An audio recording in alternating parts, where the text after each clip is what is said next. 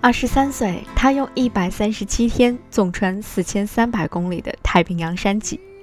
二十四岁，他再次用五个月时间穿越了三千五百公里的阿帕拉契亚小径，成为了第一位完成这两条世界顶级长距离徒步线路的中国人。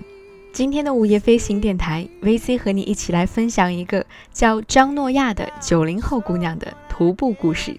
让我们一起来认识张诺亚。认识那些徒步的女孩。Best laid plans, sometimes it's just a one night stand. I'll be damn Cupid's demanding back his arrow. So let's get drunk on our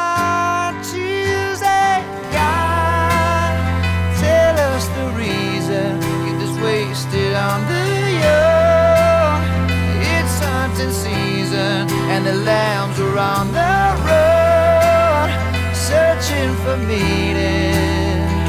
But are we all lost stars trying to light up the dark? 也许在此之前，你并没有听说过张诺亚的名字。但是，相信你刚刚听完了我列出的这一系列的数字之后，一定会非常的好奇，这究竟是一个怎样的女孩，可以完成这样听起来非常伟大的行动呢？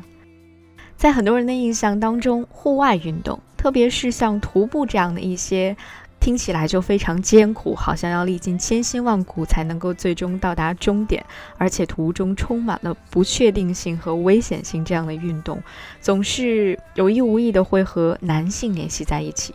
如果我们说哪个男生完成了一次户外徒步的话，大家会觉得哦，这个人好酷好棒。可是如果我们提到一个女孩，她要自己到户外去进行徒步运动的时候，人们好像总是会透露出更多的担心和疑虑，或者是觉得这是一件略显出格的事情。但是张诺亚这个九零后的姑娘，她不仅身体力行地证明了女性在户外的非凡潜力，而且在她的徒步故事里，女性与户外的关系也比以往看起来更为的细腻动人。接下来，让我们一起跟随着张诺亚的脚步，来认识那些徒步的女孩们。There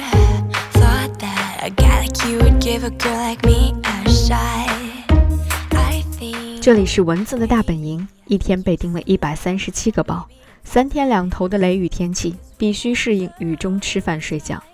经常要手脚并用攀岩，流动人口复杂，常遭到男性的骚扰。在做阿帕拉契亚小径徒步准备的时候，张诺亚买了一本阿帕拉契亚小径记录女皇 Jennifer Davis 所写的传记。他发现女性写的路书总能够在很多细节上给他更多的指引。而这一位户外女皇在2011年用46天打破了这一条小径徒步记录，也是为了纪念一个路上的姑娘。在2008年的时候，有一位年轻的女孩在徒步到滨州的时候。遇到了一个在山林里连续作案的惯犯，在死前和他进行了激烈的搏斗，最终导致罪犯落网。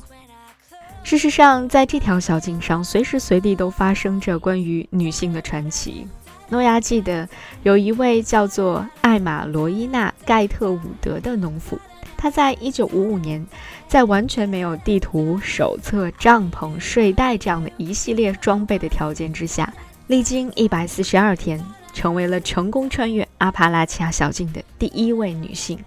而她挑战的动机是因为读到了报上的一篇文章。那篇文章里说，迄今为止完成阿帕拉契亚小径穿越的只有五个人，而且全部是男性。在他出发的时候，他已经六十八岁了。他是十一个孩子的母亲，二十三个孩子的祖母，以及三十个孩子的曾祖母。而当他最后一次走上这条道路的时候，他已经七十五岁了。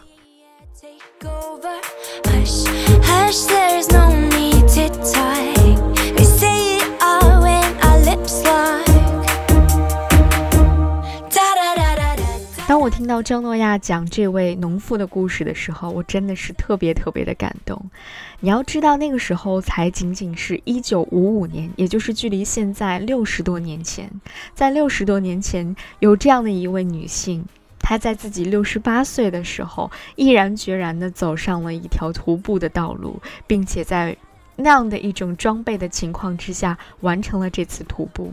现在听起来都是一件特别激动人心的事情。试想，即使是在今天的中国，又有几个人能够像艾玛老人一样，在自己六十八岁的时候踏上这样一条充满挑战的徒步道路呢？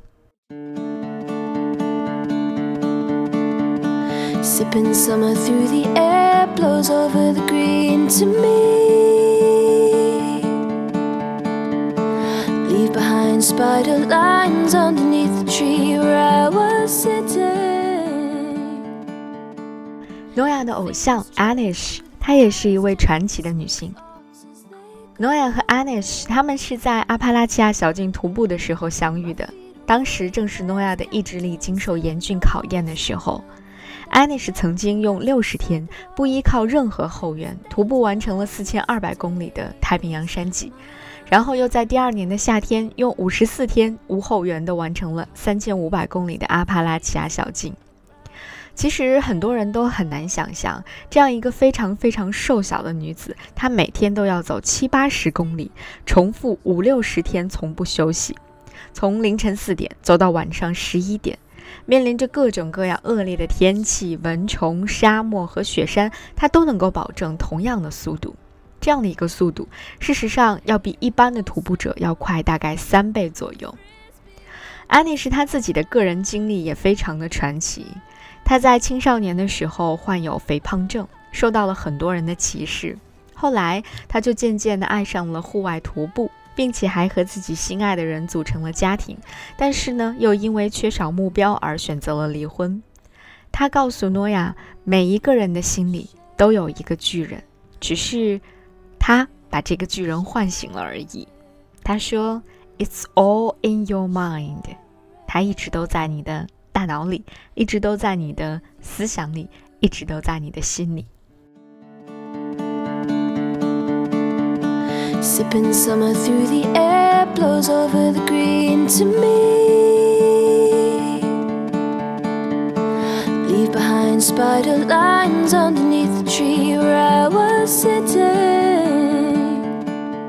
在徒步太平洋山脊的时候，诺亚还认识了另外一个姑娘，叫 Sarah。他说：“Sarah 就像是《东京爱情故事》里的赤名莉香一样，她总是显得非常的振奋而乐观。她是一个老师，喜欢旅行。二十多岁的时候，搭车横穿美国，又飞到了欧洲，走了一个遍。她和丈夫生活的非常的幸福。她是诺亚至今为止同路时间最长的一位女性伙伴。他们走过的路，说过的话，还显得那么真实。也是这个叫 Sarah 的姑娘。”她第一次告诉诺亚说，心理学才是长距离徒步的全部基础。然而不幸的是，在几年前，Sarah 因为意外离开了这个世界。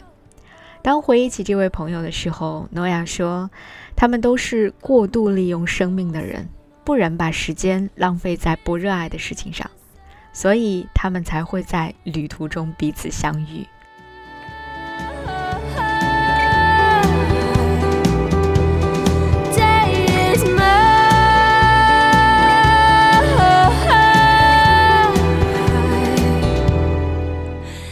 在诺亚看来，徒步的女性比男性更有一种浪漫主义的情怀。记得有一位男性朋友向诺亚形容了阿帕拉契亚小径时用的最多的词是“潮湿、阴冷，除了树还是树”这样的一些词汇。但是当诺亚真正深入其中的时候，他看到的却是另外一番景象。在他的眼里，他看到了目不暇接的绿叶、藤蔓、苔藓、青草。下雨的时候，雾气穿过森林，小径就成为了天空之城的走廊。在开阔的地方，你还能够看到云海沉入山谷，景色简直就是美极了，根本就不是男性朋友所谓形容的潮湿啊、阴冷啊，除了树还是树这样子。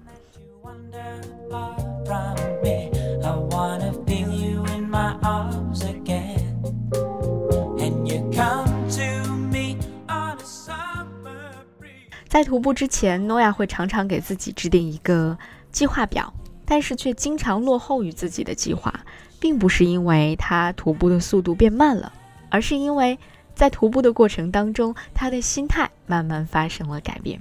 美好的人、美好的景色以及一些历险接连出现，徒步已经并不是在每天机械的赶路了。看一看风景，嗅一嗅野花，又何妨呢？或许。女性更容易用一种顺其自然的状态去体验旅途，而不会像很多男性的徒步者那样，内心充满了野心，一心想要尽快的能够实现自己的目标，征服大自然，去满足自己内心的那种强烈的欲望。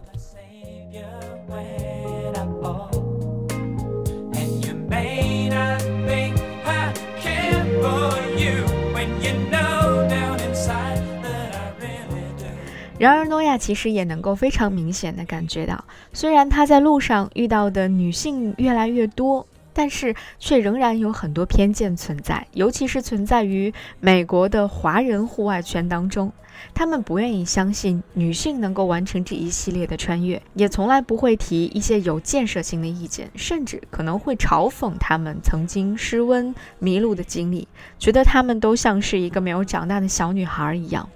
而在这些人当中，有的还甚至是曾经引领他、引导他走上徒步之路的那些男导师们。诺亚说：“其实近年来，很多研究长距离徒步的人越来越重视性别的比较，而且有一个新的观点是说，女性在速度、强度和体能上也许会输给男性，但是在持久性项目上，女性却拥有着先天的优势。”从进化的背景和生理机能方面来看，女性和自然生态孕育的结合会更加的紧密，与自然环境的沟通也更协调。而从心理上来看呢，女性因为更为谨慎、较少的冒险，所以呢会减少受伤的概率。这些研究基于近年来女性在世界各大持久性项目上的一个突破。在北美长距离的三重冠当中，阿帕拉契亚小径和太平洋山脊小径的无支持补给速度记录均是由女性创造的。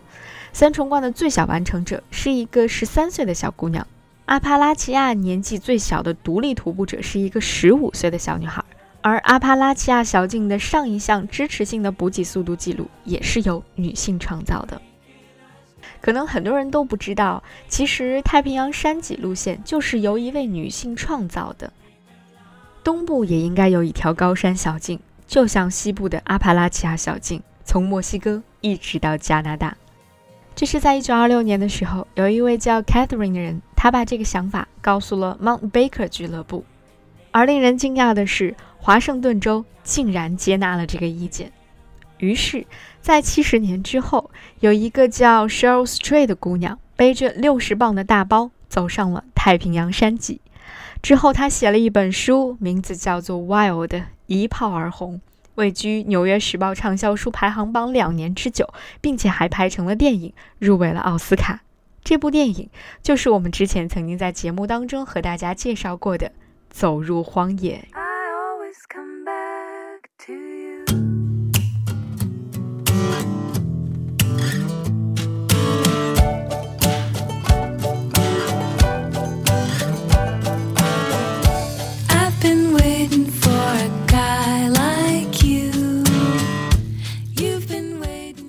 现在经常有粉丝会在诺亚的个人网站上留言，希望能够和他一起开始徒步一段路程。但是，诺亚更希望这些女孩子能够拥有自己独立的梦想，因为对于诺亚而言，徒步已经不再是一个梦想了，它事实上已经变成了一种生活状态，它是一条平凡之路。他越发的认为，和平常琐碎生活没有什么两样的旅途才是最好的旅途。反言之，和旅途没有什么两样的平凡的生活，才是最好的生活。只要他的生命没有终止，徒步对于他的改造和内塑也就不会停止。而他更希望这个改变的过程永远也不要完成，这样他就能够一直成长，一直犯错，一直学习，一直体验。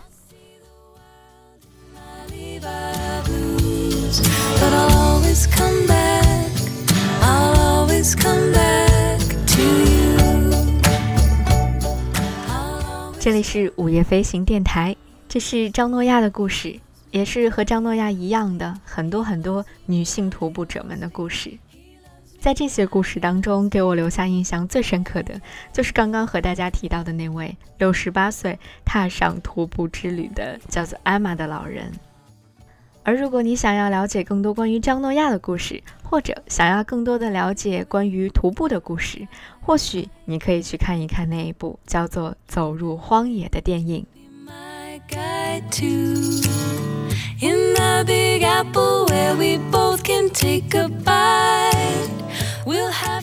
今天的节目就是这样，在今天节目的最后要做一个小小的预告，那就是应该在不久的将来，午夜飞行电台就要正式开通直播了。这是 VC 一直以来的一个小小的心愿，那就是在直播间当中能够和大家更好的进行互动。